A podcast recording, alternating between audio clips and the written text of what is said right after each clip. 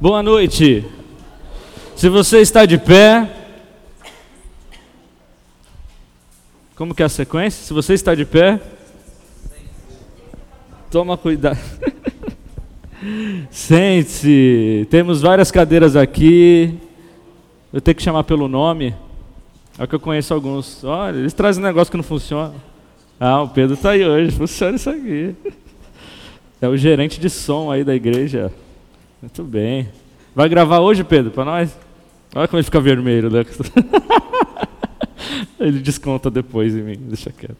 Na hora que eu peço para ir arrumar uma impressora, né? Me tira do Wi-Fi lá no trabalho. Boa noite a todos. Bom, sentou todo mundo agora. É, para quem não me conhece, meu nome é Maurício. Hoje é recheado de Maurício aí no culto para vocês. E nós temos, nós estamos aí estudando um livro da Bíblia. Aliás, estamos estamos fazendo uma série baseada em um livro da Bíblia que é o Evangelho Evangelho de Marcos. Muito bem, muito bem. O Evangelho de Marcos. E eu não sei se você aceitou o desafio de ler esse evangelho, né? Se aceitou, faz assim. Ah, tem gente assim, ó. Não. Aceitar, aceitar, né? Não era obrigatório, né? Não era obrigatório. Aí, Diego, trouxe duas.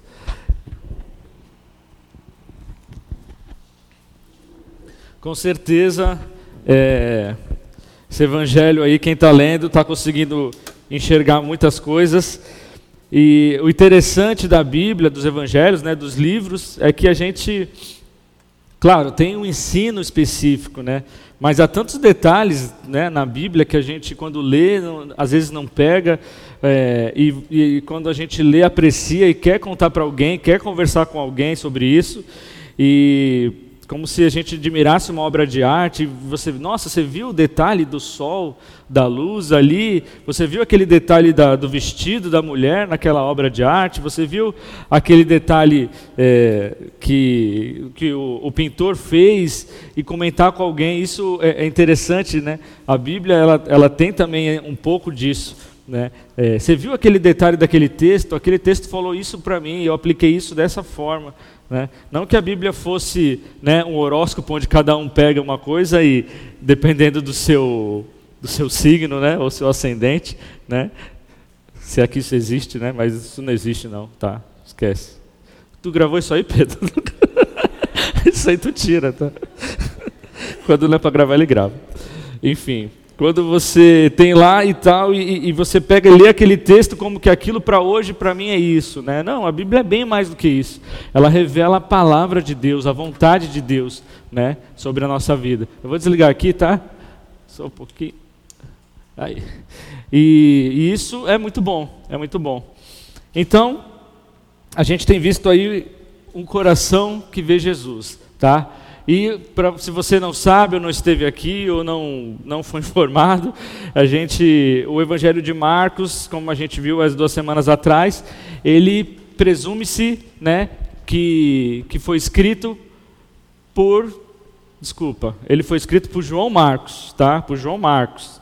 O Evangelho de Marcos foi escrito por João Marcos. E presume-se que ele estava na companhia de Pedro, ou Pedro ditando os acontecimentos, ou Pedro. É, contando as histórias e alguém e, e João Marcos relatando, mas isso é, é, bem interessante porque quem escreveu o Evangelho ali estava vivendo aquilo, né? então era informação passada de primeira mão. E ele foi escrito por volta do ano 65 depois de Cristo. Por assim dizer, já passaram, passaram mais de 30 anos desde que o Senhor ressuscitou, né? desde que o Senhor subiu aos céus e a igreja estava ali instalada. Então, esse evangelho ele foi escrito não durante os acontecimentos. Se aconteceu alguma coisa, vai lá e relata, ou pegar o jornalzinho do dia, né? E, e, as manchetes que colocaram elas em ordem. Não. Ele foi escrito depois, para uma igreja né, original ali, para uma igreja que estava recebendo aquele evangelho. Então, quando a gente pega o evangelho de Marcos e começa a ler com essa ótica, a igreja que estava se instalando pelo Império Romano da época, a gente começa a perceber como que as coisas foram encaixadas e as ênfases que o autor quis dar para aquela igreja. O que, que aquela igreja precisava ouvir? O que, que aquela igreja precisava aprender sobre Jesus ou não esquecer sobre Jesus?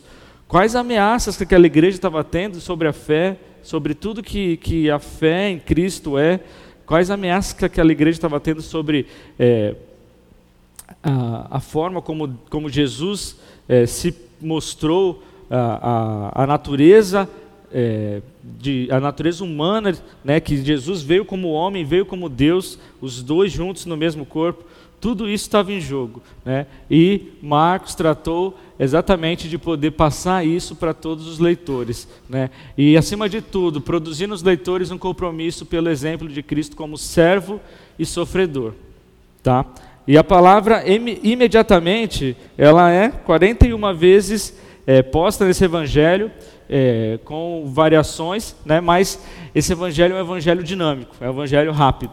Você vê que ele não se preocupa em falar de analogia, não se preocupa em falar como Jesus veio, é, pula uma boa parte, começa João Batista falando: arrependa-se, pois o reino do céu está perto. Chegou a hora e o reino do céu está perto. Então o evangelho começa assim: a boa notícia que fala a respeito de Jesus Cristo, Filho de Deus. Né? E a nossa dinâmica aqui é que a gente foi, fez nos últimos dois domingos é falar. Dá para ver aí?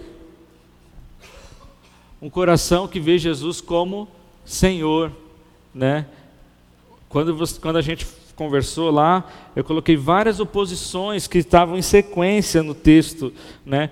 que Marcos colocou ali em sequência, mostrando que os líderes judeus, é, as pessoas da época, alguns estavam maravilhados com o ensino de Cristo, outros estavam rebeldes e revoltados, né, porque eles não, não conseguiam acreditar que aquele ali era o Messias, o escolhido de Deus, o próprio Deus na frente deles. E vendo Jesus curando, expulsando demônios, fazendo várias coisas, eles ficaram com inveja, eles quiseram derrubar o ministério de Jesus ao invés de simplesmente se debruçar e adorar aquele Deus que estava ali diante deles. Então, Jesus como se apresentou como Senhor, como Senhor sobre a lei, como tudo que a lei foi usada ali, ele foi lá e no sábado e comeu, né? Foi lá na espiga, arrancou a espiga no sábado, foi lá e curou no templo no sábado e eles indignados, por que, que ele fez aquilo, né? Ou seja, a lei já estava num patamar é, acima até mesmo daquilo que era bom para todo mundo poder fazer um para o outro. Né? Eles acabaram fazendo da lei um objeto é, de, de adoração própria. Aquilo que foi feito para dar vida acabou trazendo morte. Né? Então é, é como aquele aquele presente de casamento que você, não sei se você teve essa experiência, mas alguns têm, de ganhar um presente de casamento e nunca usar, né? Então, várias pessoas têm esse tipo de, de ganha aquele, aquele presente e fala, não, numa ocasião especial eu vou abrir isso aqui e vou usar. Né? E fica anos e anos guardado e nunca chega a ser usado. Né? Quem dirá aqueles, aqueles faqueiros né, que o pessoal ganha? Não, não, não, isso aí é para uma ocasião especial. Né? É, né? Tem gente fazendo assim, é isso aí. E aí aquele faqueiro nunca chega a ser usado, ele nunca chega a cortar uma refeição, né? Ele lá olhando da caixa, olhando os copos descartáveis, aqueles pratinhos descartáveis que duram uma, uma noite só, tão felizes mais do que ele, que nunca foi usado, e está lá 50 anos dentro do armário. Né? Então, traçando uma analogia, é mais ou menos isso. A lei foi usada tanto para guardar as coisas que ela acabou causando um efeito contrário. Ela acabou não sendo usada para a função que era usada. Né? Mas tudo isso não fugiu do propósito de Deus. Né? Se você for pensar, a Bíblia, dois terços da Bíblia praticamente, é Deus, a relação de Deus com Israel. Se você pegar a Bíblia inteira, Deus e Israel, sobrou o Novo Testamento só isso aqui e ainda assim tem um monte de coisa para Israel. Por que será que Deus gastou tanto tempo com Israel? E depois chegou a nova aliança e mudou tudo. Isso é para a semana que vem, tá? É só para pensar hoje, tá bom? Só para pensar. Mas por que será que Deus gastou tanto tempo com o povo de Israel? O que deu de errado nisso tudo? O que deu de errado, né? Eu tenho para mim que isso foi para mostrar que a gente não consegue por obras, né? Ó, tá vendo? Agora deixa eu salvar vocês pela graça. Que esse que é o presente que Deus nos dá, né? Que a lei não pôde fazer isso, né? Nenhuma lei consegue, né? E Deus se mostrou soberano, sobretudo alguém que tem autoridade, que é todo poderoso, e não apenas um profeta, a gente viu semana passada como Cristo foi se apresentando é, diante da, da natureza. Ele levantou silêncio, fique quieto, e o vento e a tempestade parou. parou. Você conhece alguém que tem esse poder de fazer isso? O, o vento e a tempestade parar? Ele pegou uma, uma, criança morta, ele foi lá e ressuscitou a criança, trouxe para a vida, né? Sem, sem contar outras pessoas que ele ressuscitou. A mulher que encostou no manto dele só de encostar na capa dele foi curada da doença. Né? Então ele tinha poder sobre a lei, ele tinha poder sobre a natureza, ele tinha poder sobre as doenças, ele tinha poder sobre a, a morte e a vida. É um Deus todo-poderoso. E Marcos relata isso no evangelho dele. Vai colocando essas coisas para que todos entendam. Igreja, igreja, igreja que está espalhada pelo Império Romano, esse Jesus Cristo que a gente segue, que a gente ama e quem, e quem a gente adora, não é simplesmente um profeta, não é simplesmente alguém é, que era bonzinho, que veio aqui, era o Deus verdadeiro. Não há nenhum homem que possa fazer o que ele fez. E ele disse: Eu sou. Se ele fez tudo isso e os ensinamentos dele não forem fiéis, está alguma coisa errada. Alguma coisa errada. Né? E acima de tudo isso, a gente viu, né? Como é que eu reajo diante das adversidades? Se eu tenho um Deus soberano, todo-poderoso, ele pode todas as coisas, mas ele também ele não está sujeito à nossa vontade. Quando a gente quer algumas coisas e pede para Deus, ele não faz. Não é eu que sou todo-poderoso nem soberano, é Deus que é todo-poderoso. Ou seja, a minha vontade não é soberana, é Deus que é soberano. Se Deus se submetesse à minha vontade toda vez que eu faço um pedido, quem é o Todo-Poderoso Soberano? Pega o seu indicador e aponte para quem? para a pessoa do seu lado ou para você mesmo, né? Que nem o Maurício falou. É eu, então não tem como, não tem como. E, e nisso tudo a gente está aí, no Evangelho de Marcos, aí agora. Eu queria que vocês aí abrissem suas Bíblias. É, e eu vou passar aqui com vocês por alguns ah, não esquecendo desse versículo. Vocês podem ler para mim? Conseguem ler aí?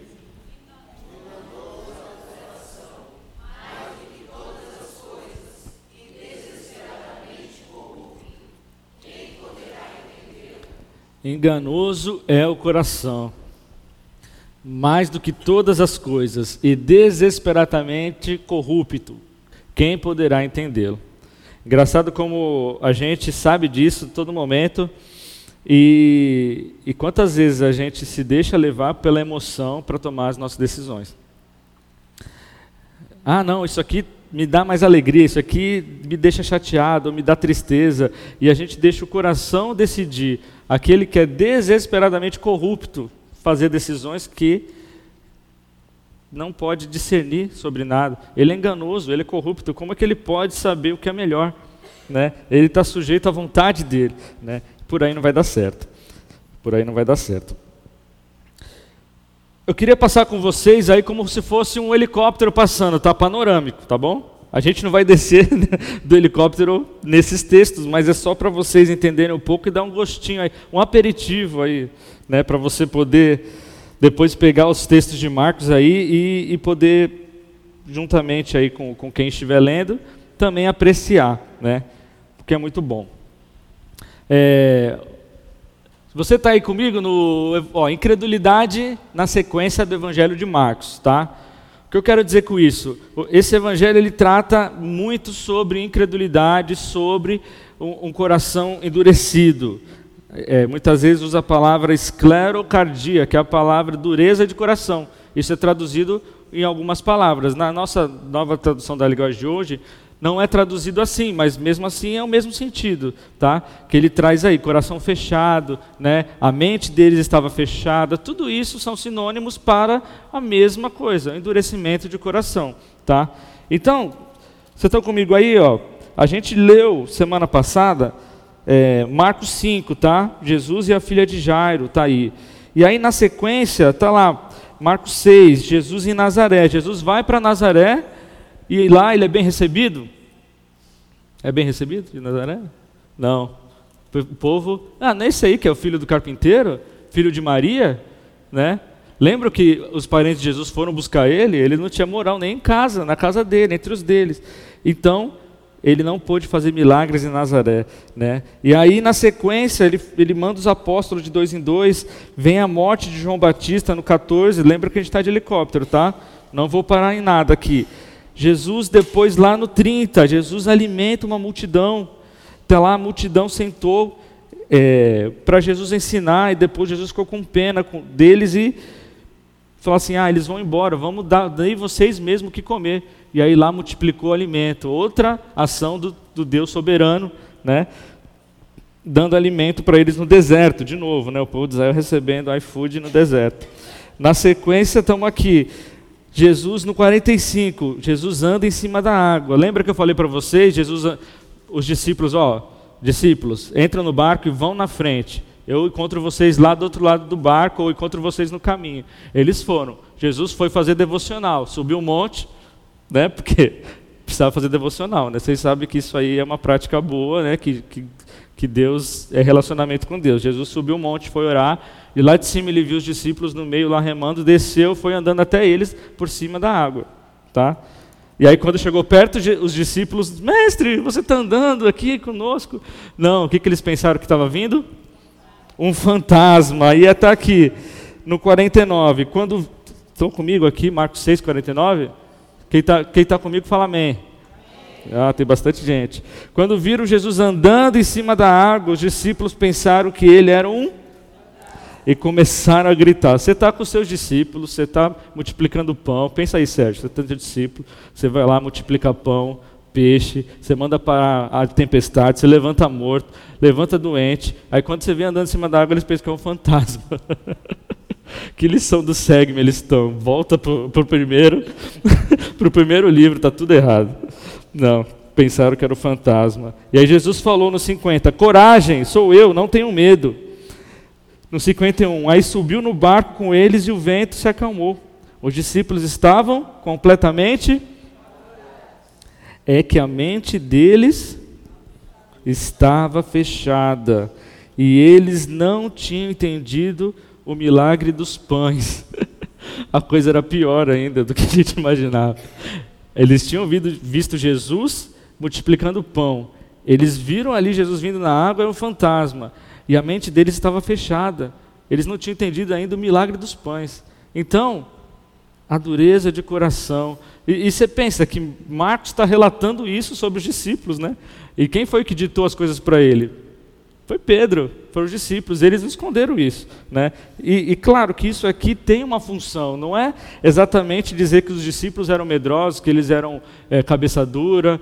Isso aqui é um pouco da gente também. Nós somos assim, às vezes a gente é duro para entender algumas coisas. Né?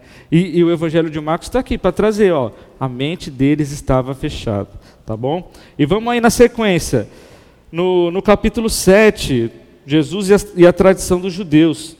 Chegando lá, Jesus, os fariseus chegaram perto de Jesus e falaram: Ó, oh, os seus discípulos não, não têm o costume, que nem a gente, de, de, de lavar as mãos e comer, né? De, antes de comer, lavar as mãos. E os, e os fariseus tinham esse costume, lavavam as roupas de camas, lavavam as mãos, né? Vai que encostou em alguém, né? Algum pecador, e ele se contaminou, né? Então tinha, sempre tinha isso, sabe aquela coisa que tá, ah, tem um prato aqui na, na encruzilhada, um frango, né? Não encosta nisso, menino, pelo amor de Deus.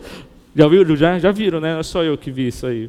Quando eu voltava ali da escola ali, vinha, passava aqui na linha amarela, né? Tava lá. O jantar que não foi retirado lá. A luz de vela, tudo, champanhe. E aí, não encosta nisso, pelo amor de Deus. É tipo assim, é algo espiritual que está envolvido. Então você encostou, o fariseu ele tinha entendimento do pecador, ele é alguém que é impuro. Não encoste nele. E, ele, e eles chegaram para Jesus e estavam questionando por que, que os discípulos dele não tinham esses costumes religiosos. Então eles são, são furados, esses caras aí. E aí aqui no 5, os fariseus, mestres da lei, perguntaram a Jesus, por que é que seus discípulos não obedecem aos ensinamentos dos antigos e comem sem lavar as mãos?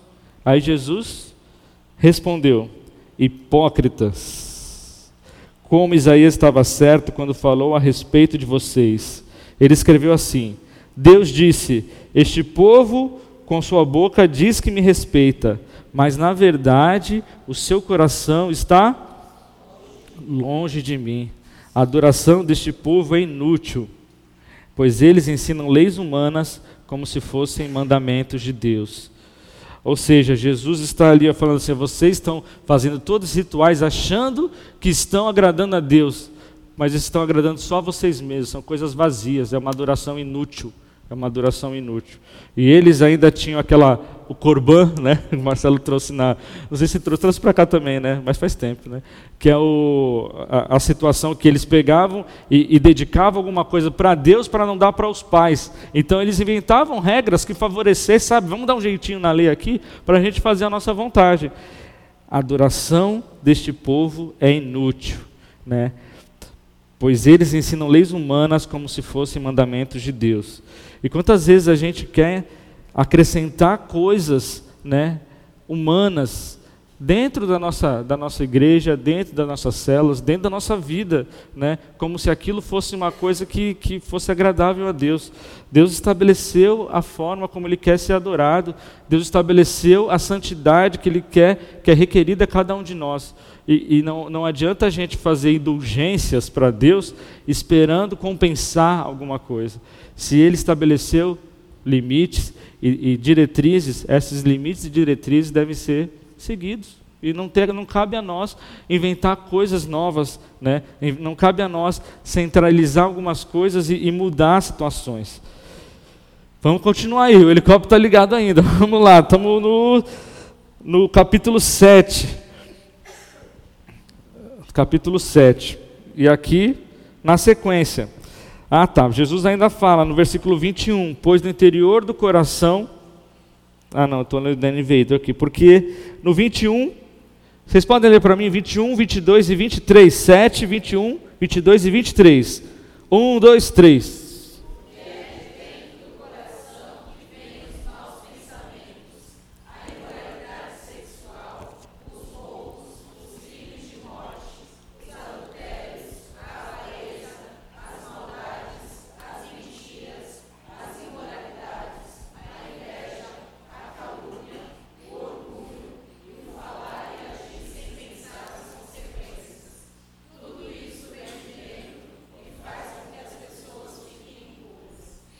Olha que tudo que o coração pode produzir, né?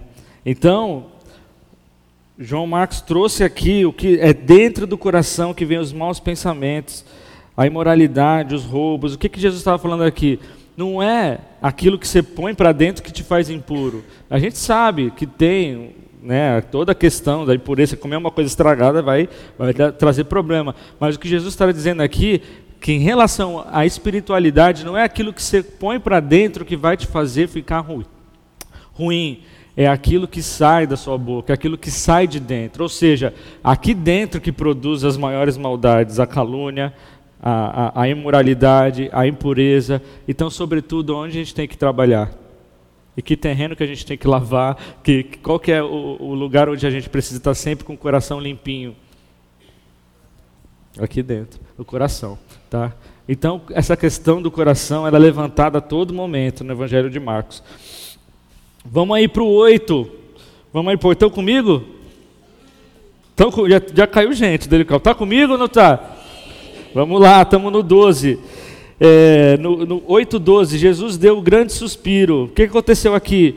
Os fariseus chegaram perto de Jesus e pediram para ele um sinal. Ó, oh, me dá um sinal aí para que a gente creia que você veio realmente de Deus. Jesus falou: não, por que, eu tenho que dar um sinal para vocês? Né? Por que, que as pessoas de hoje pedem um milagre? Eu afirmo a vocês que isto é verdade. Nenhum milagre será feito para essas pessoas. Então Jesus foi embora, subiu no barco e voltou para o lado leste do lago. Né? E aí Jesus no barco lá, no 14 ainda, os discípulos haviam esquecido de levar pão e só tinham um pão no barco. Jesus chamou a atenção deles dizendo: Fiquem alertas e tome cuidado com o fermento dos fariseus e com o fermento de Herodes. Aí os discípulos começaram a raciocinar com eles, né? Será que ele está falando do pão que a gente esqueceu? que, nossa, ele já sabe que a gente esqueceu o pão, tá vendo? Você esqueceu o pão aí, começou a cutucar o outro. Aí os discípulos começaram a dizer uns aos outros: Ele está dizendo isso porque não temos pão. Jesus ouviu o que eles estavam dizendo e perguntou: Por que é que vocês estão discutindo por não terem pão? Vocês não sabem, não entendem o que eu disse? Por que são tão duros para entender as coisas? Por que são tão duros para entender as coisas? Você tem olhos, não enxergam, tem ouvidos, não escutam. Não lembra dos cinco pães que eu parti para cinco mil? Dos cestos cheios de pedaços que vocês recolheram? Quantos, quantos cestos cheios de pedaços vocês recolheram? Eles responderam, doze.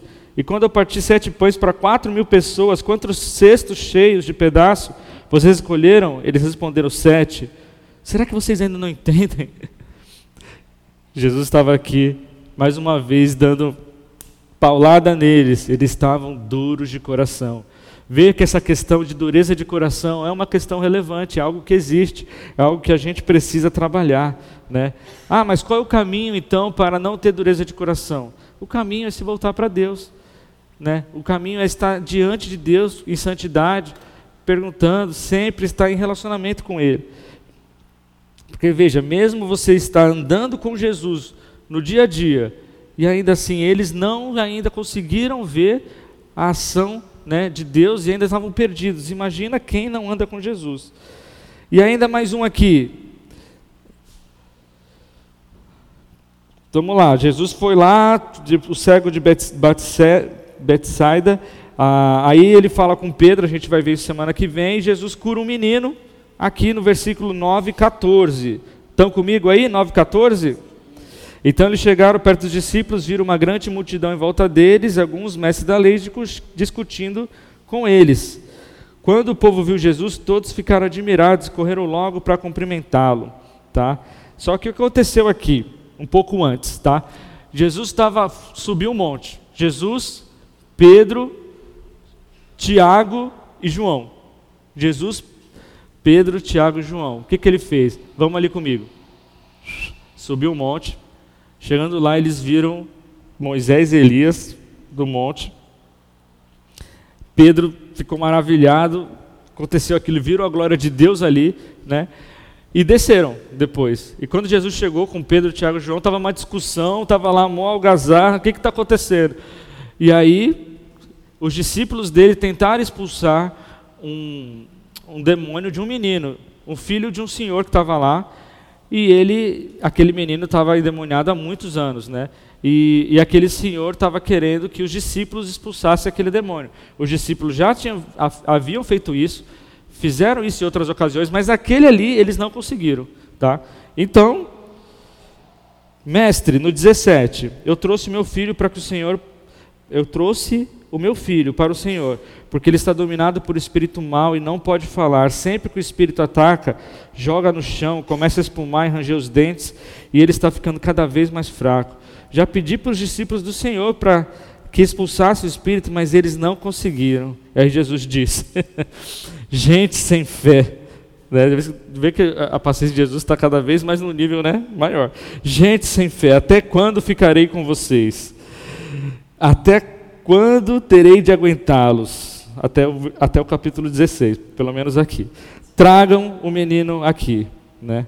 E aí no 22, ele perguntou para o. 21, desculpa. Jesus perguntou para o pai: Quanto tempo faz que seu filho está assim? E aí ele respondeu: Ele está assim desde pequeno. Muitas vezes o espírito joga no fogo, na água para matá-lo. Mas se o Senhor pode, preste atenção. Mas se o Senhor pode, então nos ajude, tenha pena de nós.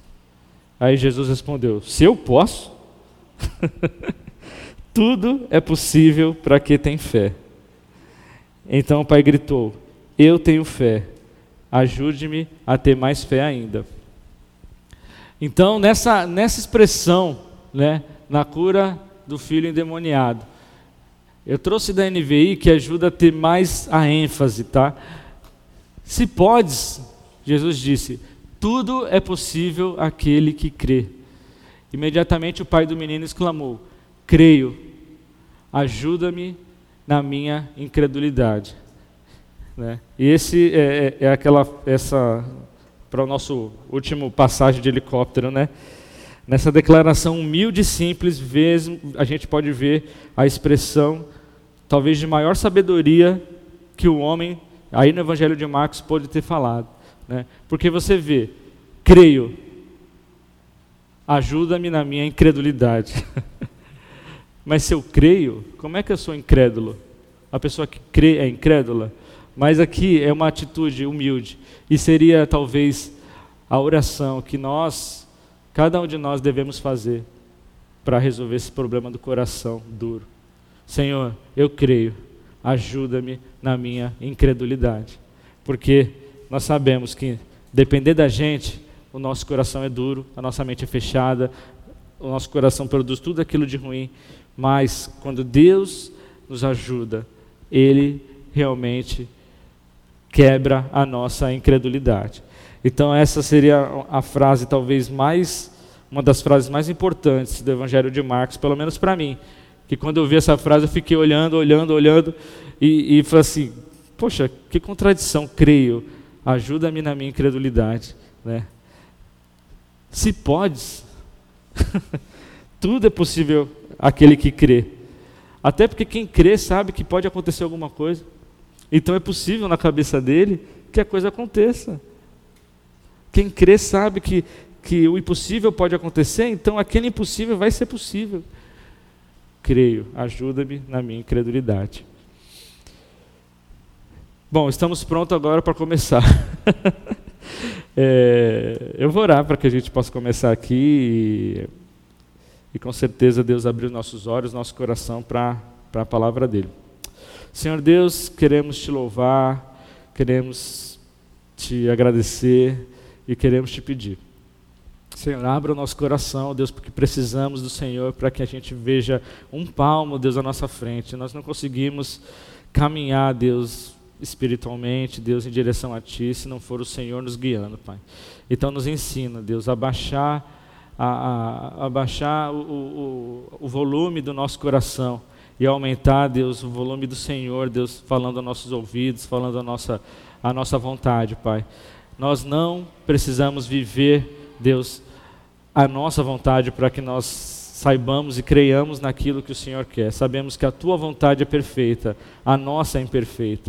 O nosso coração é enganoso e corrupto. O Senhor é verdadeiro e puro, e santo, santo, santo. Que nós peguemos nossa razão e coloque, coloquemos de joelho no teu altar, em fé ao Senhor. Em nome de Jesus. Amém. Estamos aqui então em Marcos 9, 30. E Jesus ali ainda estava com problemas com o discipulado, tá? o, o discipulado ainda estava com problemas. Então a gente viu Jesus como Senhor, Jesus como soberano. E hoje a gente vai ver Jesus numa característica como servo, aquele que é o servo de Deus aqui na terra, trabalhando, trabalhando e mostrando como que, devere, como que deveríamos nós também fazer e seguir seu exemplo, tá bom? O primeiro aqui é quem é mais importante. Marcos 9, de 30 a 37. Seguindo a nossa nosso ritual aí de semana passada, o sem fio está por aí? Alguém poderia ler aí para nós? Não sei se o Lauro saiu do castigo, mas de repente, se ele estiver por aí. Não saiu, Lauro? Até semana que vem eu ainda vou te usar. Depois a gente termina. Ah, vai a filha dele, vamos lá. Vamos ver se eu consigo. Do 9, 30 ao 37. Jesus, Jesus e os discípulos saíram daquele lugar e continuaram atravessando a Galileia. Jesus não queria que ninguém soubesse onde ele estava, porque estava ensinando os discípulos. Ele lhes dizia: O filho do homem será entregue nas mãos dos homens, e eles vão matá-lo, mas, mas três dias depois ele ressuscitará. Eles não entendiam o que Jesus dizia, mas tinham medo de perguntar. Jesus e os discípulos chegaram à cidade de Cafarnaum. Quando já estavam em casa, Jesus perguntou aos doze discípulos: O que é que vocês estavam discutindo no caminho? Mas eles ficaram calados, porque no caminho, no caminho tinham discutido sobre qual deles era o mais importante. Jesus sentou-se, chamou os doze e lhes disse: Se alguém quer ser o primeiro, deve ficar em último lugar e servir a todos. Aí segurou uma criança e a pôs no meio deles, e abraçando-a, disse aos discípulos: Aquele que, por ser meu seguidor, receber uma criança como esta, estará também me recebendo. E quem me receber, não recebe so, somente a mim, mas também aquele que me enviou. Então a gente vê aí Jesus trazendo para eles uma informação da mais alta importância. O filho do homem será entregue nas mãos dos homens, eles vão matá-lo, mas três dias depois ele ressuscitará. Olha que informação relevante. A gente está acostumado a ouvir isso, né, o tempo inteiro. A gente sabe o, o meio e o final da história. Mas os discípulos estavam ali diante daquele Todo-Poderoso. E ele dizendo que o filho do homem será entregue nas mãos dos homens. Eles vão matá-lo e três dias depois ressuscitar. E aí eles estão indo em direção, né? Em direção a Cafarnaum. Quando chega em Cafarnaum, Jesus pergunta, né? O que, que vocês estavam discutindo no caminho? Aquela pergunta, né, de mãe quando vê a bagunça sabe quem é, né? O que, que vocês estavam discutindo no caminho? Eles ficaram calados porque no caminho tinham discutido sobre qual deles era o mais importante. O mais importante. Aí Jesus chamou os doze, senta aqui, senta aqui, senta, né? e disse: Se alguém quer ser o primeiro, deve ficar em último e servir a todos. Né? Vocês veem uma, uma informação da mais alta importância e a discussão no caminho da mais baixa relevância. Ele, Jesus falando que ia ser morto, entregue nas mãos dos homens e ressuscitar, e eles discutindo quem deles era o mais importante. Imagina a discussão. Não, eu sou mais importante. Não, Jesus falou isso para mim. Falou isso para você? Não, então, ele disse isso para mim. E aí Pedro lá no meio, Tiago, talvez João, todos os discípulos lá discutindo quem era o mais importante entre eles. E a gente tem que lembrar que a expectativa deles nesse momento, nessa fase, era que Jesus viesse e restaurasse o reino naquele momento. Se Jesus vai restaurar o reino, o rei vai chegar. Quem são os primeiros ministros aí a ser a reinar com ele, né? Se você tivesse na equipe lá de Jesus, você ia pensar também, pô, se Jesus aí é o maioral, a gente está aqui na classe D, aí ele está treinando a gente. Quem vai ser os ministros da Casa Civil, né? O ministro da, do Pão e Vinho, ministro, né? Todos os nomes lá que possa ter. Era o que estava na mente deles. Só que Jesus não perdeu a oportunidade, chamou eles e ensinou. Se alguém quer ser o primeiro, deve ficar em último e servir a todos. Tem a fotinha aqui, cadê? Deve ficar em último e servir a todos. Jesus mostra que dentro do reino dele funciona diferente. O caminho para a grandeza, ao contrário do mundo, onde o mundo diz que quem é grande é aquele que é servido, no reino dele, quem é o grande? É quem é o servo.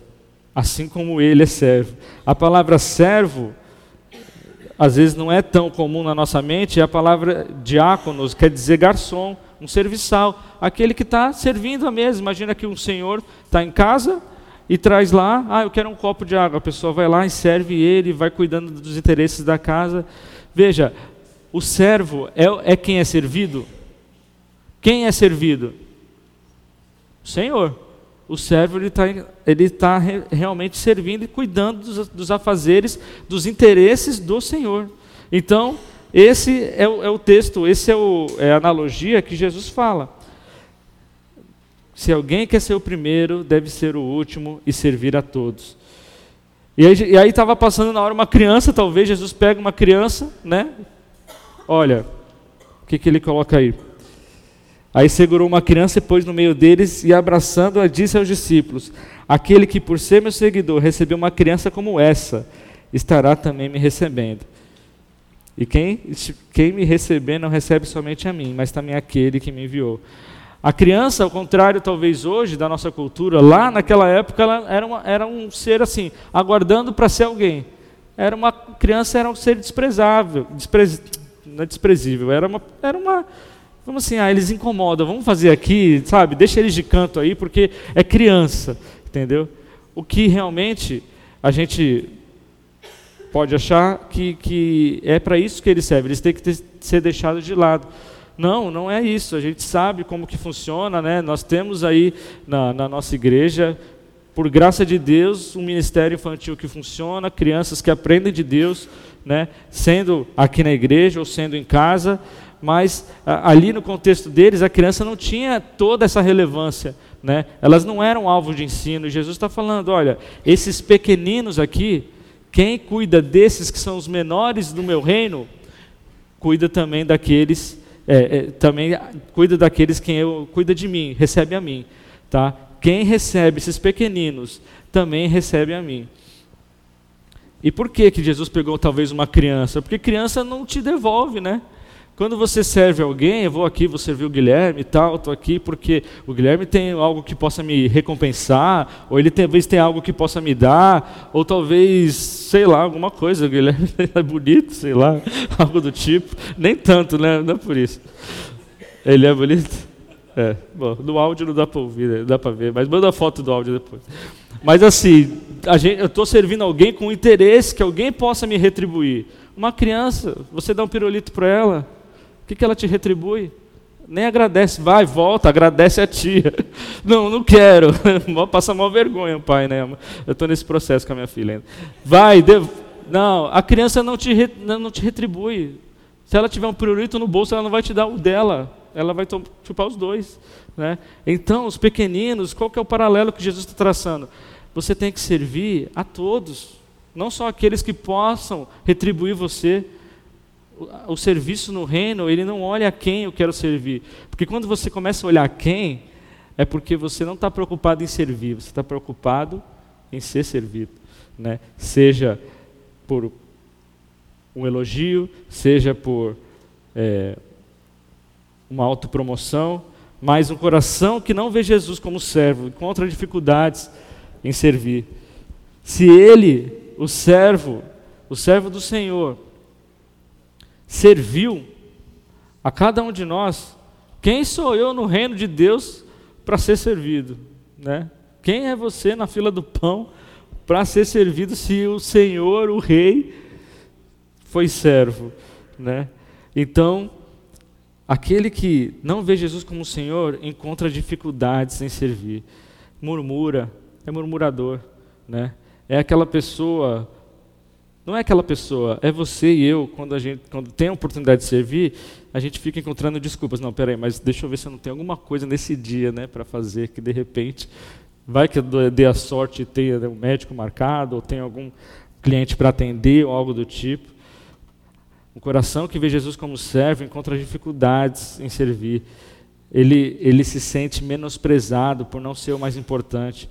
Quando a gente não entende que está aqui para ser servo, nós começamos a lutar entre nós para saber quem é o mais importante. A gente começa a, a, a usar o reino para se autopromover. O egoísmo passa a ser a nossa religião, não o cristianismo. Mudamos de religião. Agora estou aqui para acrescentar algo para a minha vida. Estou aqui para crescer e, e ser glorificado ou louvado por vocês. Não, não, ninguém quer ser glorificado ou louvado. Mas o elogio é bom, né? Não é legal receber elogio? Você gosta de elogio? Todo mundo gosta de elogio, né?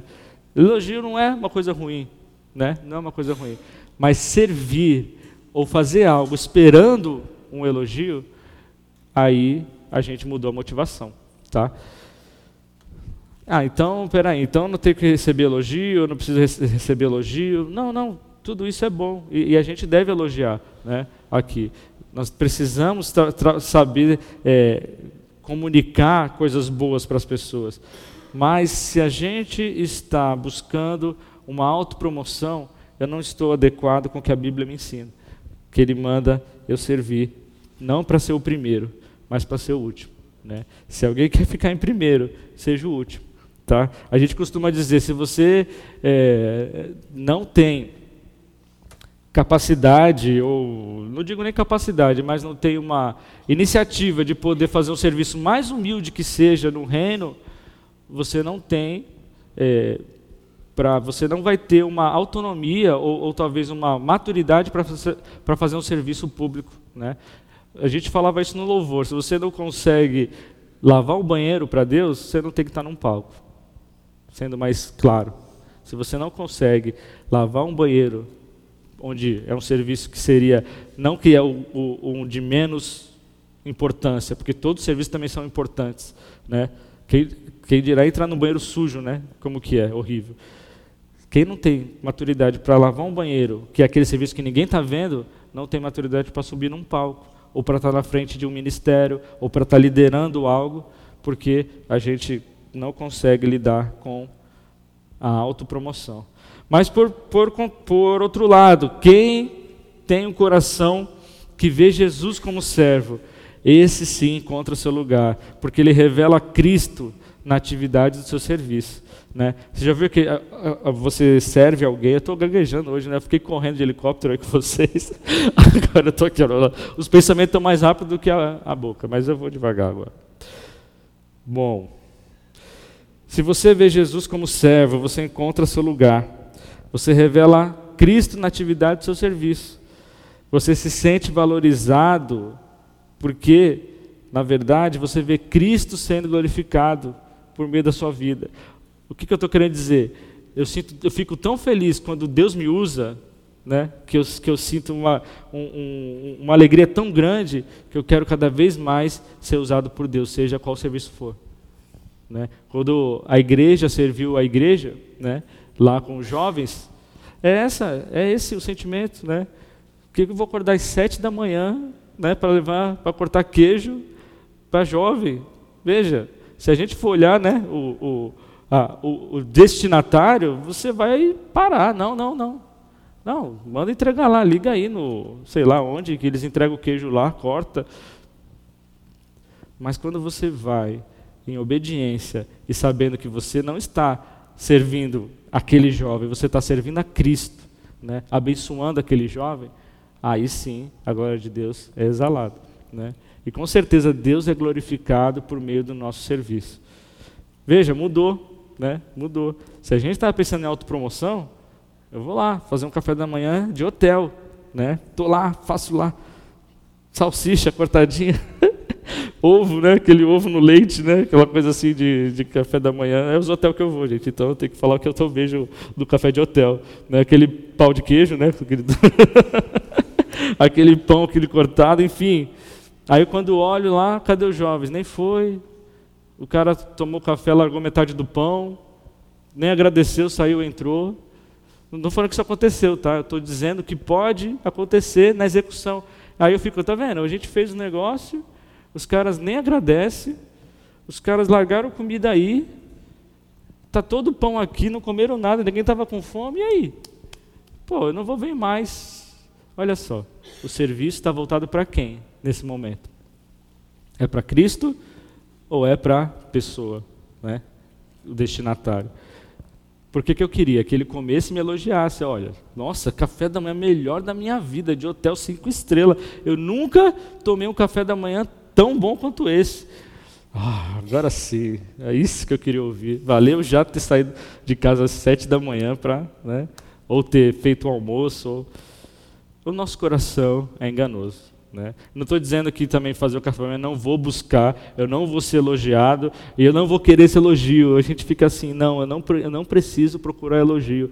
Se não tiver elogio, melhor ainda. Ah, mas será que eles gostaram? Né? Não, só queria saber. E aí, o que, que tu achou? O que, que tu achou desse café da manhã aí? Né? Não, por nada, só para saber, sei lá. Né? De repente estava ruim, né? Nosso coração é enganoso e desesperadamente corrupto. Né? Nós vamos atrás, nós vamos atrás. E a pergunta é: como é que está o nosso coração? Será que o seu coração está em no modo enganoso, que quer glórias para si e está buscando uma promoção em cima do serviço, buscando uma promoção, ou, ou melhor, buscando condições para servir, que talvez seja mais que afeta nosso dia a dia? Eu estou buscando condições ideais para servir. Eu só vou servir quando acontecer isso. Eu só vou servir quando me pedirem. Eu só vou servir quando é, realmente a pessoa também tem que.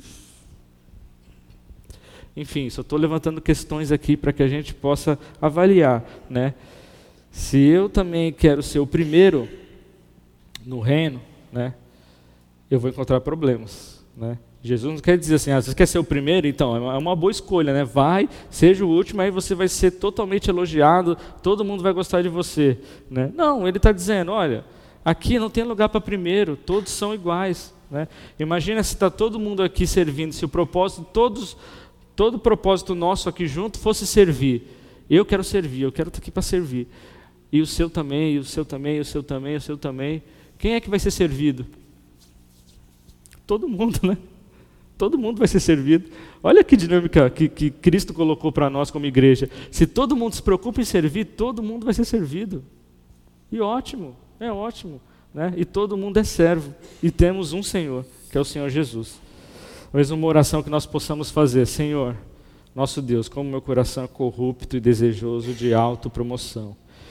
Me ajude a identificar áreas pecaminosas no meu coração e deixar de ser controlado por elas que eu seja controlado pelo teu ensino e pela tua instrução. Muitas vezes a gente sente inveja, ciúmes, menosprezo, rejeição. Tem coisas que deixam a gente triste, né? Você fica triste em algum momento? Tem coisa na sua vida que deixa você triste? O que que essa, por que, que isso deixa você triste? A gente tem que pensar e parar. Eu estou começando a ter algumas atitudes aí também, estudando, e assim, não, peraí, por que, que eu estou triste com isso? Ah, eu estou triste por causa disso. Mas isso aqui, diante de Deus, é o que? Não, é uma mentira. Ah, então a serpente está tentando me enganar com isso aqui. então jogo fora. Cristo, eu não quero, eu não quero cair na tristeza por causa disso. Me ajuda a limpar meu coração. Sabe aquela, aquele versículo, orem sempre? Todo mundo decorou esse versículo já? Então vamos lá. Olha, classe, né? Todo mundo decorou. Orem sempre não é para você ficar de joelho, né, orando o dia inteiro. É essas orações pequenas, né? O relacionamento com Deus é isso, é isso. Deus, eu estou ansioso agora. Tira de mim essa ansiedade. Deus, hoje eu estou com essa dorzinha aqui. Por favor, se for da tua vontade, tira ela, Senhor. Mais que eu entenda o propósito para isso aqui. Deus, Deus, lembrou de alguém que está preocupado? Deus, cuida dessa pessoa. Se tiver alguma coisa que eu possa fazer por ela, que o Senhor me possa me mostrar para eu servi-la e orem sempre. E assim nós podemos ter um coração né, que vê Jesus. Porque se Jesus foi servo, quem sou eu para ser o Senhor? A, a maior ideia é essa. Se Jesus, sendo Senhor, foi servo, né, não quer dizer que a vaga está aberta para o Senhor, tá? Quer dizer que nós precisamos ser servo do servo, tá bom? E agora abrem outro texto aí, Marcos 10, do 32 ao 45. Olha, eu estou colocando isso aqui na sequência. O Evangelho de Marcos teve um propósito e Marcos foi colocando isso lá. Ele foi colocou o relato que aconteceu. Ó, os discípulos passaram vergonha. Imagina lendo isso na igreja. Os discípulos lá e ele, ó, nossa, vocês fizeram isso, né? tá certo que Tiago aqui já tinha, né? Sido martirizado. João provavelmente já estava na ilha de Patmos e Pedro crucificado. Então nós estamos no próximo aí, Marcos 10, do 32 ao 45. Alguém quer servir lendo? Sim, uma pergunta, né? Não. não, né? não, daqui, daqui, dá, licença. Tu já serve demais. Alguém quer servir lendo?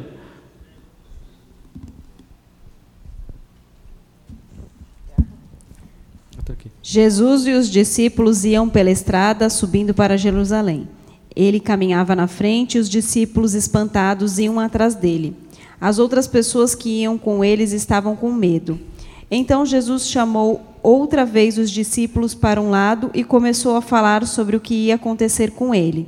Jesus disse: Escutem, nós estamos indo para Jerusalém, onde o filho do homem será entregue aos chefes dos sacerdotes e aos mestres da lei. Eles o condenarão à morte e o entregarão aos não-judeus.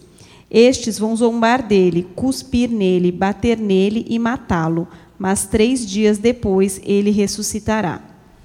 Depois, Tiago e João, filho de Zebedeu, chegaram perto de Jesus e disseram: Mestre, queremos lhe pedir um favor. O que vocês querem que eu faça para vocês? perguntou Jesus. Eles responderam: quando o Senhor sentar-se no trono do seu reino glorioso, deixe que um de nós se sente à sua direita e o outro à sua esquerda.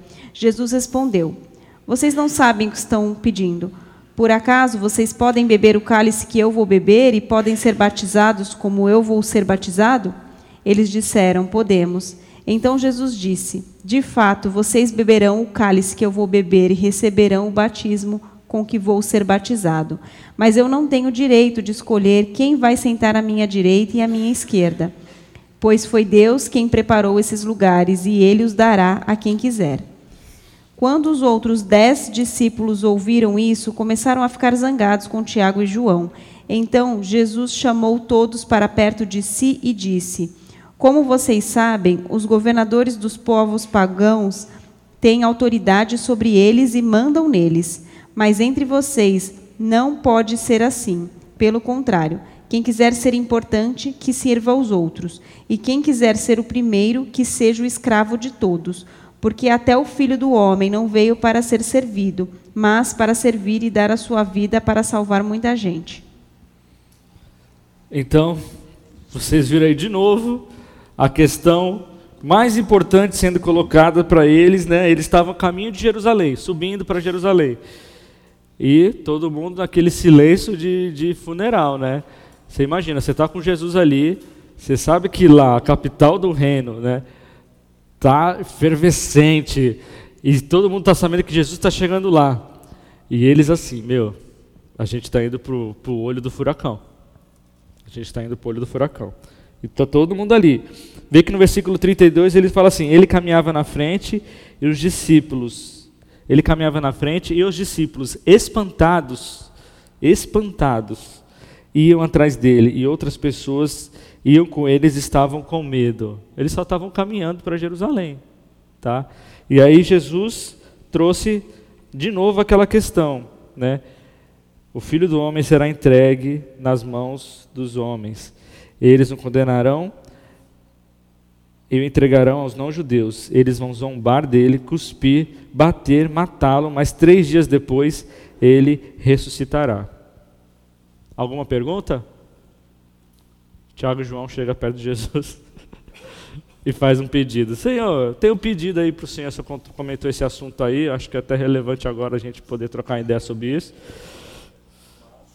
Porém, né, mas assim, quando o Senhor sentar no trono do seu reino glorioso, deixe que um de nós aqui, ó, Tiago e João aqui, ó, um sente uma esquerda e outro à sua direita, quando o Senhor for estabelecido o rei.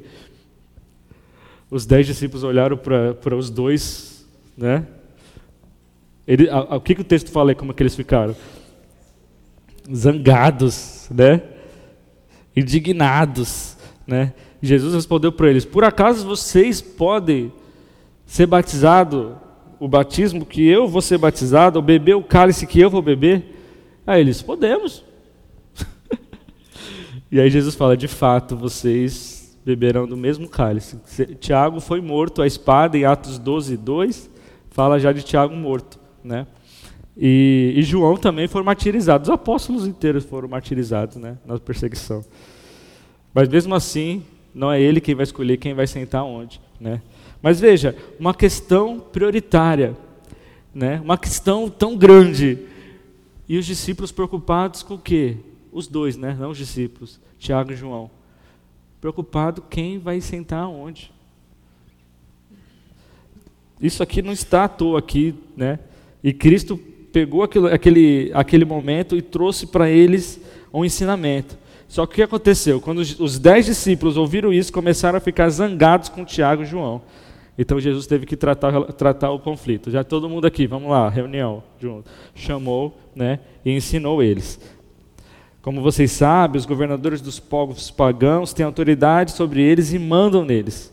Mas entre vocês não pode ser assim. Sabe que no assim como assim como qualquer lugar existe hierarquia, né? Existe hierarquia. E, no, e para eles lá o, o reino, a, a, hierarquia romana, o militarismo, o cara que era tinha patente maior mandava no que tinha patente menor e era melhor que aquele cara, né? Na, no nível de hierarquia, nesse nível militar, por assim dizer, quem é maior quem tem mais patente manda e é mais importante que o outro. Só que Jesus pega isso e fala assim, ó, aqui no meu reino não. Aqui nós somos verticalizados. Não, desculpa, horizontalizados, não é verticalizado assim. Né? Horizontalizados. Aqui não tem quem é mais importante e quem é menos importante. Ah, mas na igreja não tem liderança? Não tem liderança na igreja? Tem. Mas entre vocês, a liderança é aquela que serve. Né? É o mesmo. Ah, então eu não tenho que obedecer líder? Não. A liderança é algo colocado por Deus. Assim como os apóstolos iam ser líderes. Foram colocados por Deus para guiar o povo. Mas de forma nenhuma eles eram melhores que, que um, qualquer cristão que existia no reino, mesmo aqueles pequeninos. Né? Então, nós não podemos aqui chegar e, e, e, colocar que a liderança é mais importante de que um membro, né, um, um recém-chegado no reino. Não, de forma nenhuma, isso não é evangelho. Né? Nós não podemos dizer assim que ah, o apóstolo Sérgio, né? Coloca o apóstolo Sérgio aqui, que é mais velho. O apóstolo bispo a ser bispo Sérgio, né? Coloca uma roupa clerical nele, um carro do ano, no mínimo de, um, de 300, de 400 mil, dizendo é mais importante, né? E a gente começar a endeusar uma pessoa por ela ser nosso líder. Eu estou falando isso, gente, mas não, no contexto brasileiro, no contexto brasileiro isso existe. Talvez aqui não, a gente é, é, é, seja vacinado nisso, né? ou não, né? não sei, né? eu acho que é, né? porque eu me sinto igual todo mundo aqui também. Então, mas existem lugares cristãos que estão endeusando pessoas, o apóstolo, o bispo, não sei o quê. Tem aquele negócio, ó, pastor, pastor, pastor, como se né, o pastor fosse digno de mais honra, reverência de qualquer outro irmão que chega, né? E a carta de Tiago lá fala disso, né? que todos aqui são iguais, todos deve, nós devemos tratar todos de maneira igualitária. No reino de Deus não existe maior e menor, não existe quem é, quem é mais importante e quem é menos importante. E é isso que Jesus colocou, e é isso que Marcos ressaltou para a igreja primitiva que estava lá. Mas entre vocês não pode ser assim. Pelo contrário, quem quiser ser importante, que sirva aos outros. E quem quer ser o primeiro, que seja. Que seja. Lê aí. Vamos lá, no 43. Pelo contrário, quem quiser ser importante, sirva os outros. E quem quiser ser o primeiro, porque nem porque até o filho do homem não veio para ser servido, mas para servir e dar sua vida para salvar muita gente. É, é, genial isso aqui. Jesus colocou esse ensinamento para os apóstolos. João Marcos colocou esse texto aqui para a igreja poder ler. E nisso aqui a gente poder é, observar e raciocinar. Peraí, não tem, isso aqui não tem entre nós, não tem que ter uma, é, não tem que ter autopromoção. A gente não pode ter competição. Um coração que não vê Jesus como servo trabalha para si mesmo trabalha para si mesmo, pois ele não serve, pois ele, ele, quer ser servido. Então eu não tenho tempo de servir porque eu tenho que ser, receber serviço. Eu sou mais importante. Quando a gente se acha mais importante, a gente não quer mais trabalhar, a gente quer receber. Eu sou mais importante, eu não vou fazer esse serviço. A gente se deixa levar por sentimentos ambiciosos, egoístas. E sabe que começa uma igreja que tem competição, o que, que, que acontece? Divisão. O que, que é divisão? São duas visões, né? Uma visão para cada lado. Uma igreja que é dividida, uma igreja que tem grupos, que tem panelinhas, que tem essas coisas todas. Que, ah, na nossa igreja não tem? Deve ter. Tem, tá, tem humano aqui? Tem coração aqui dentro? Então, se tem coração, tem enganação e tem corrupção. Só que a gente tem que lutar contra isso. O Evangelho manda a gente lutar contra isso. O Senhor Jesus ordena que a gente seja escravo uns dos outros. E olha que a palavra escravo é uma palavra forte, né? Escravo, ele usa doulos lá. Né? A gente lembra do navio, né? O navio do. Logos e doulos, não é? O outro. Então, só tenho doulos hoje, né? Só tenho logos hoje. Tem nada a ver com o assunto, né? Estou falando. Quem quer ser o primeiro que seja escravo de todos? Mas aí entra um texto que é chave no Evangelho de Marcos. Marcos 10, 45. Porque nem. Porque eu estou cismado com nem. Lê para vocês para mim então. Marcos 10, 45. Não, não, não, não, não, não. Só está lendo os menos importantes. Quero que lê os menos e os mais. Que todo mundo tem que servir. Marcos 10, 45. 1, 2, 3.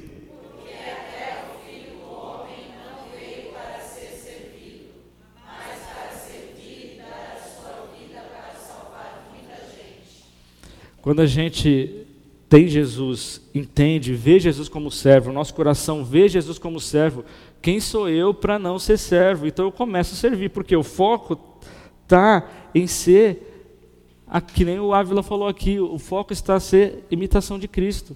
Eu preciso ser mais parecido com Ele.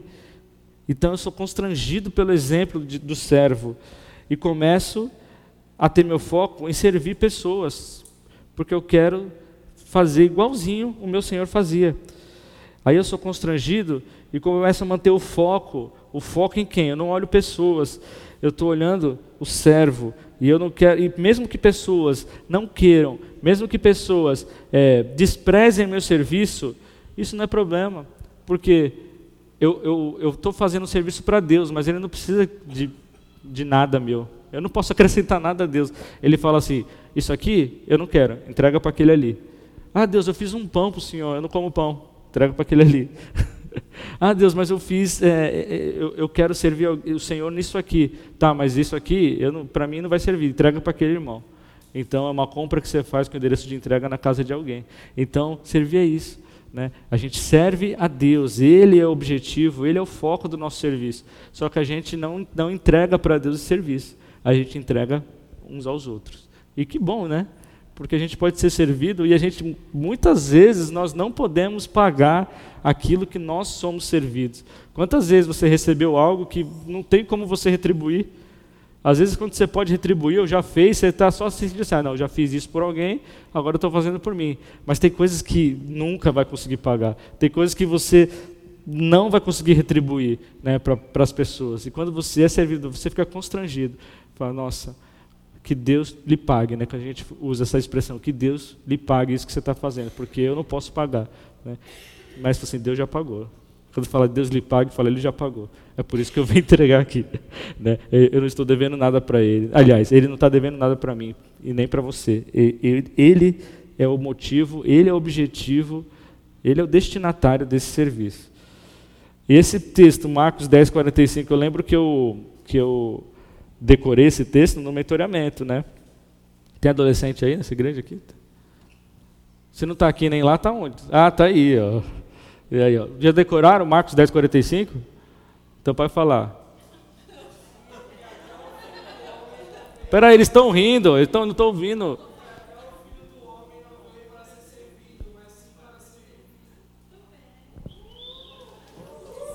Tá faltando, você quer para servir? O quê? Ah, tô até aí.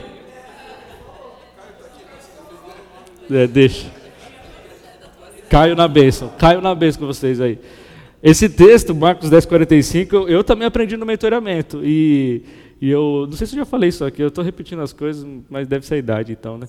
Mas esse texto eu aprendi com o Marcão, né, no, no, no mentoramento, ele, ele deu, ele disse, ó, é fácil de decorar, Marcos, sou eu. 10, eu sou 10, né?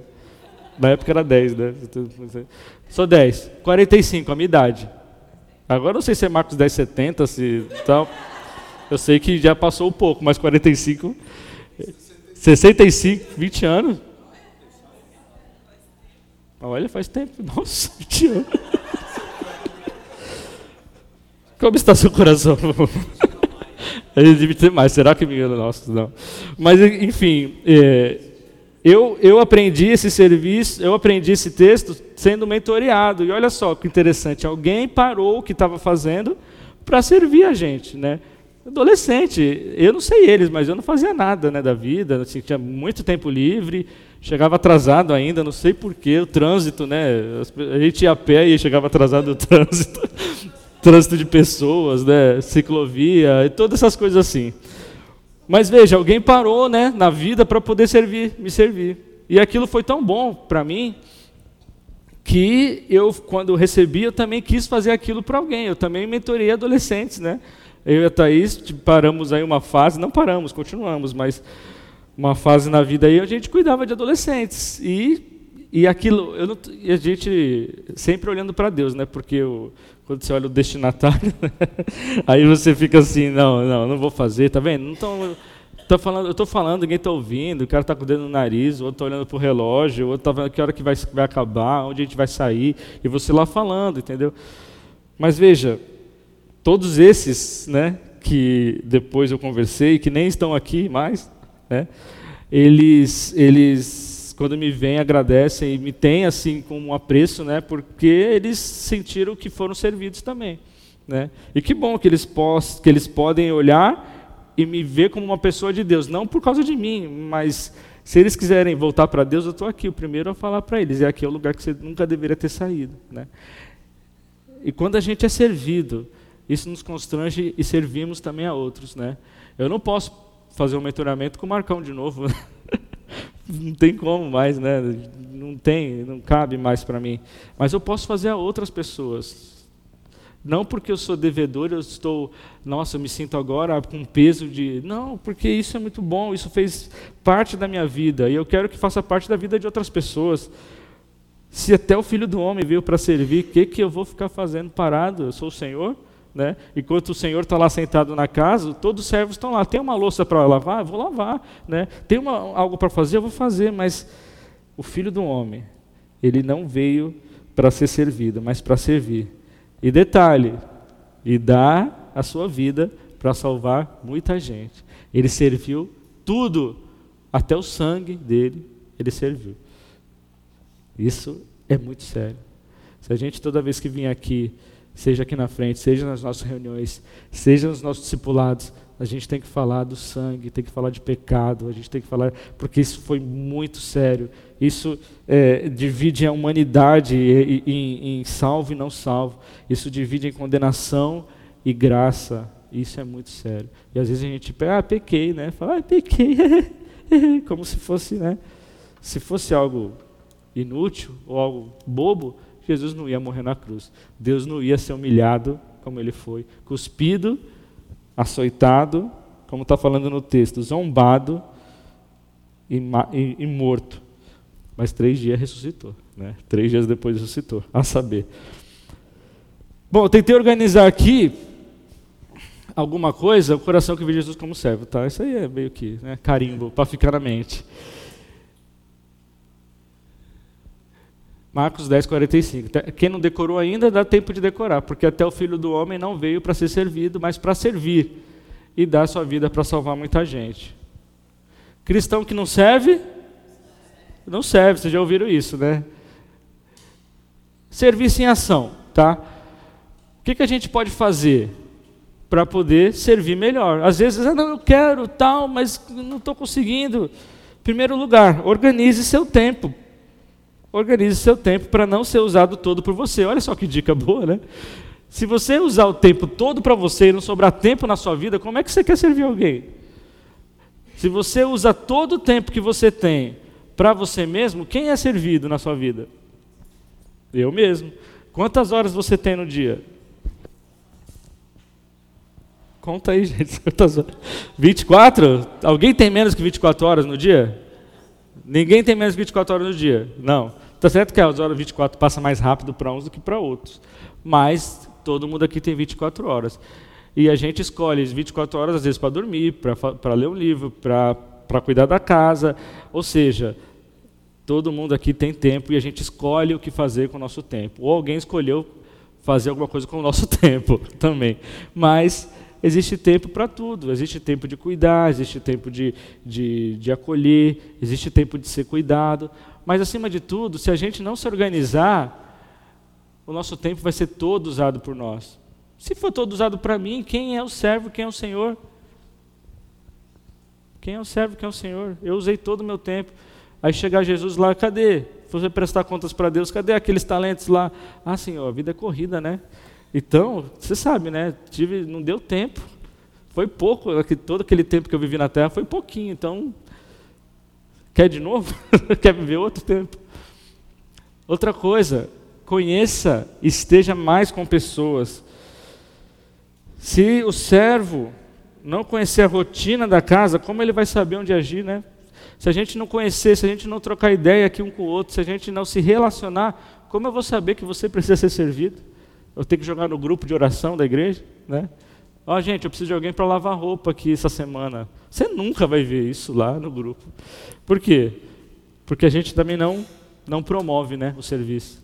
Quantas vezes você já pegou e pintou sua casa sozinha, ou pagou alguém para pintar, mas não chamou ninguém para ajudar? Porque não, vão reclamar, vão falar de mim, né? Vão falar que, não, pô, miserável, vai lá, paga negócio para alguém pintar. Mas a gente, se a gente não promover o serviço, como é que a gente vai ensinar a igreja a servir? Nós precisamos promover o serviço. Eu não estou dizendo que você, assim, oh, vou no mercado, quer trazer sacola para mim? né? Então, leva preguiçoso, a gente tem que exortar a preguiça. Mas tem aquelas pessoas que precisam de ajuda. Né? Precisam de ajuda para fazer um mercado. Será que eu não posso me dispor para fazer um mercado para alguém? A gente tem que ir lá, tem que chamar um Uber. Às vezes é complicado, não é nem só a questão do Uber, que também a economia gira, mas existem coisas que a gente pode fazer no dia a dia, abençoar. E eu não falo só aqui entre nós. Existem também pessoas no nosso, no nosso cotidiano. Existem pessoas no nosso prédio ali, na nossa vizinhança. Será que eu não posso servir o meu vizinho? Estou né? varrendo a calçada, chega lá, né? passa a vassoura até assim, ó, um dedo depois do meu muro. Daqui, daqui para lá é, é, problema da outra pessoa. Não, eu posso, eu posso saber. Toda vez que a gente serve sem esperar né, ser servido, quem está sendo exaltado é o Senhor. E se Deus vê, se a pessoa vê Deus pela sua vida, pelo seu serviço, ótimo, servo bom e fiel. Foi para isso que a gente foi chamado. Então a gente precisa conhecer e estar com as pessoas. Não se isolar né, e se ostrar né, dentro da ostra. Vocês podem ler para mim?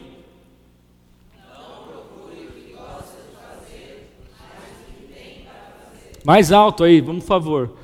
Não procure o que gosta de fazer, mas o que tem para fazer. Esse aqui é clássico, né? Porque eu não tenho dom de louça, então eu não vou lavar louça. Eu não tenho dom de banheiro, então eu não posso lavar banheiro, porque toda vez que eu lavo fica sujo. Então ser, eu acho que é coisa de dom, eu não tenho dom para isso. Eu não tenho dom para. Claro que existem os dons dentro da igreja, em ministérios específicos, e coisas que a gente sabe que não vai dar certo. Se eu não sei tocar violão e venho aqui tentar tocar, não vai sair som, não vai sair música, eu estou atrapalhando. Né? Mas existem tantas outras situações onde eu posso servir. Né? Mas por que será que eu procuro só o que eu gosto de fazer, não o que tem para fazer? Toda vez que eu procuro o que eu gosto de fazer, eu estou restringindo meu serviço a isso aqui, ó. De tudo isso aqui que poderia fazer, eu só faço isso aqui, porque só na ocasião que aparecer isso que eu gosto de fazer e eu estar presente naquele momento que eu vou servir. Quando eu, eu faço aquilo que tem para fazer, eu estou disponível a servir a todo momento, né?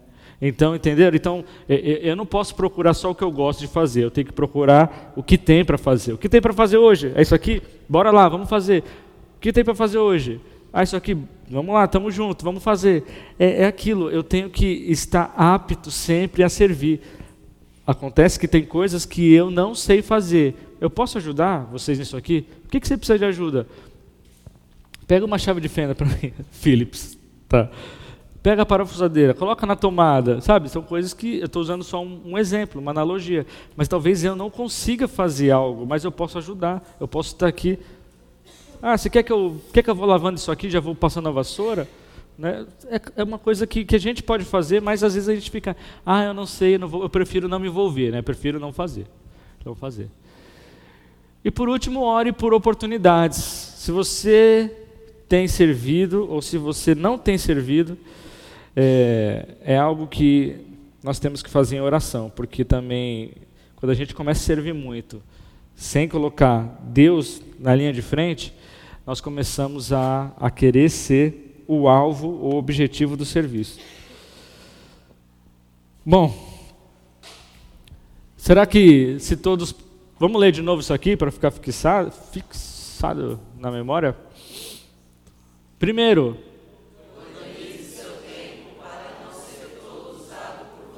Fala para a pessoa do seu lado isso aí. Dá todo mundo para mim, eu estou tentando organizar. Organize seu tempo. O ladrão de tempo, está roubando o tempo de Deus para tudo para tu, guloso. É, guloso.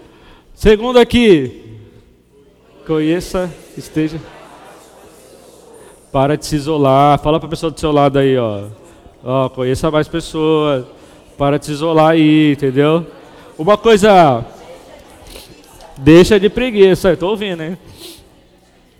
Uma coisa interessante que eu vi uma vez um irmão me falar e fazer foi um combinado que ele fez com a esposa dele, que falou assim, ó, a gente combinou para assim, a gente está sentindo meio, sei lá, a gente está com a semana pouco preenchida, a gente combinou uma vez por semana chamar um casal para vir aqui em casa.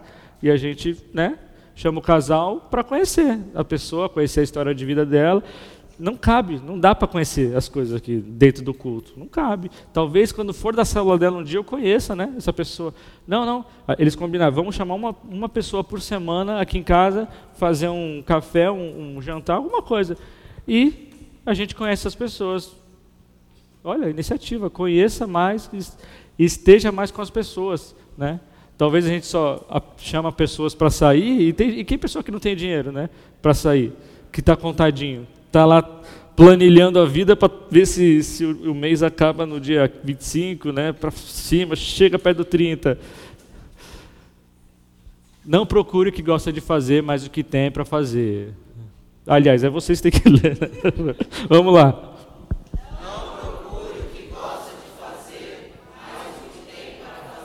Fala para a pessoa do seu lado, ó. Não procure o que você gosta de fazer, viu?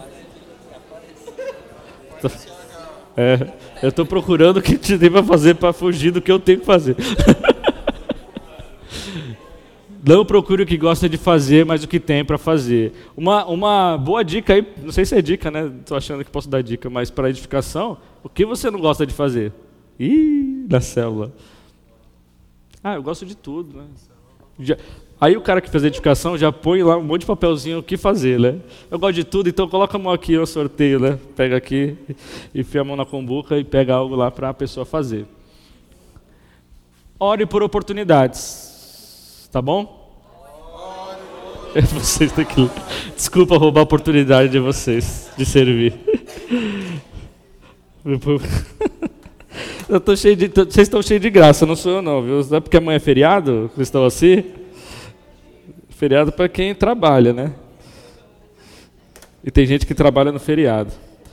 Bom, concluindo aqui, né, para não tomar o feriado de vocês e gastar o tempo comigo, se eu tenho um coração incrédulo, eu não vou conseguir ver as verdades do reino. Então, sobre tudo que a gente está falando aqui, a gente tem que olhar para a palavra de Deus e perceber o nosso coração enganoso, o nosso coração corrupto. E toda vez que esse coração incrédulo está em ação, eu não consigo ver essas verdades do reino. E a verdade do reino é tão clara. E Jesus, como se estivesse falando com os discípulos, vocês são tão duros para entender.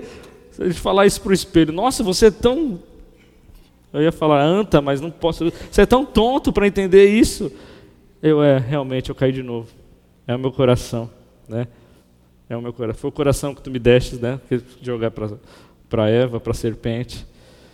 Toda vez que eu vejo as verdades do reino e quero viver isso é ser discípulo de Jesus, porque a gente está seguindo o Mestre. Uma visão saudável de si mesmo leva ações práticas e engrandece o maior do reino.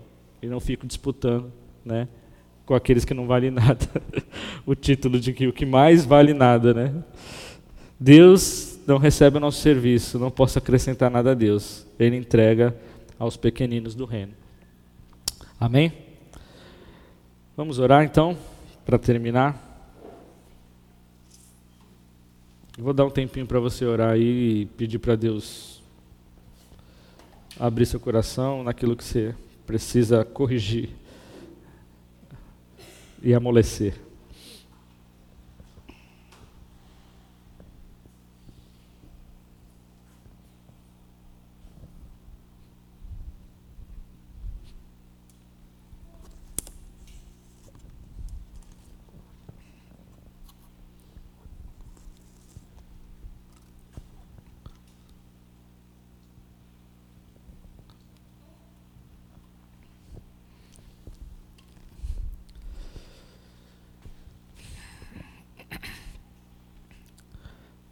Senhor.